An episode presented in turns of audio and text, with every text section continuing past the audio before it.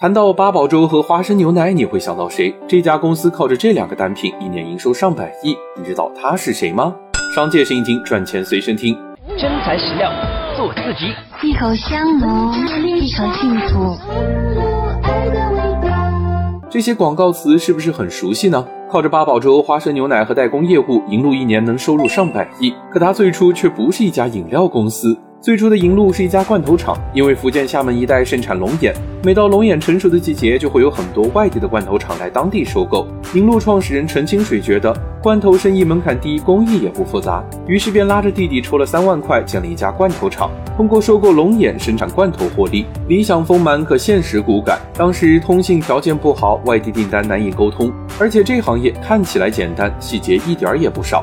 从生产设备到锅灶尺寸，计划不周全，让陈清水亏了不少钱。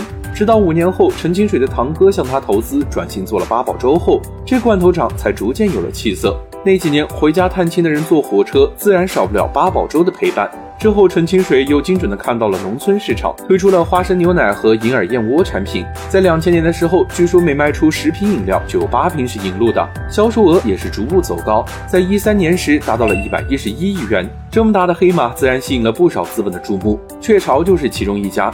凭借着出色的代工能力，银鹭拿到了雀巢开拓中国咖啡市场的代加工订单，更是在后来收购了银鹭。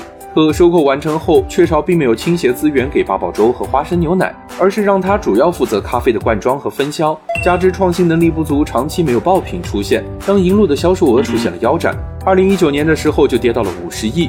与此同时，饮品市场变化多端，不仅有元气森林这样的新玩家，农夫山泉、娃哈哈也在不断推陈出新。银鹭好像被甩到了队尾，如今银鹭又被雀巢卖回创始人陈清水手中，银鹭食品能否讲出新故事呢？